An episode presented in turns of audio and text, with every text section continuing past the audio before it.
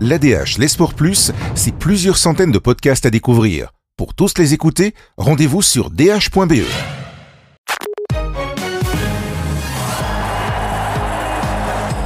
Bonjour Romain van der Pleum, aujourd'hui avec vous on va parler de football. Les Diables sont rassemblés depuis lundi pour se préparer à l'Euro. La compétition débutera le 11 juin prochain.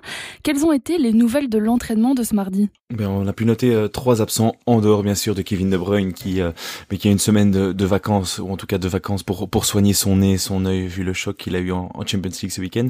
Et trois joueurs ont été, euh, ont été absents, je veux dire ménagés plutôt.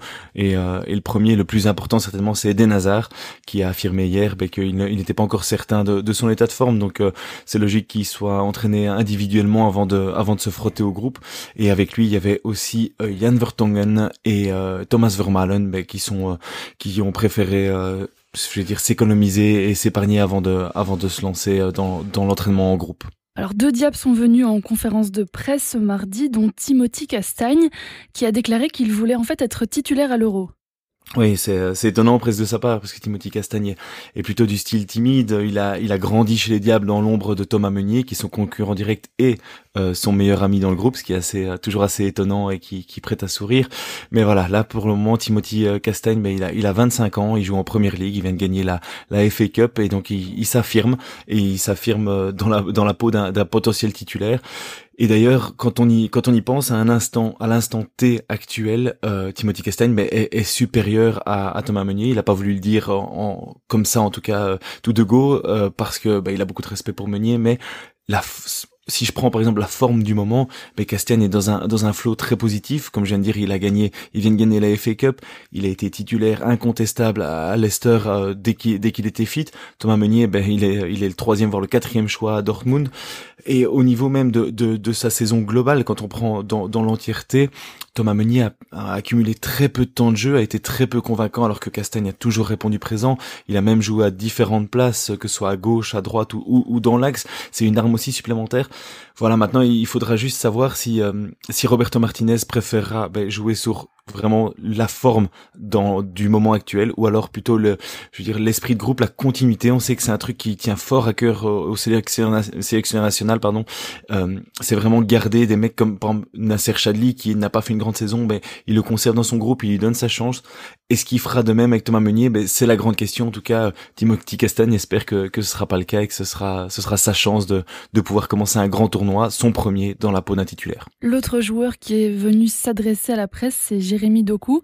C'est le plus jeune joueur de l'effectif des Diables. Comment il vit ce fait d'être le plus jeune de l'équipe? Mais c'est assez marrant parce que c'est vrai que Jérémy Doku, on l'a, ben on l'a vu euh, exploser à partir de ses 16 ans à donc on a déjà l'impression qu'il est un petit peu plus âgé que, que tout juste 19 ans. Il les a fêtés il y a, il y a quelques jours, euh, même pas.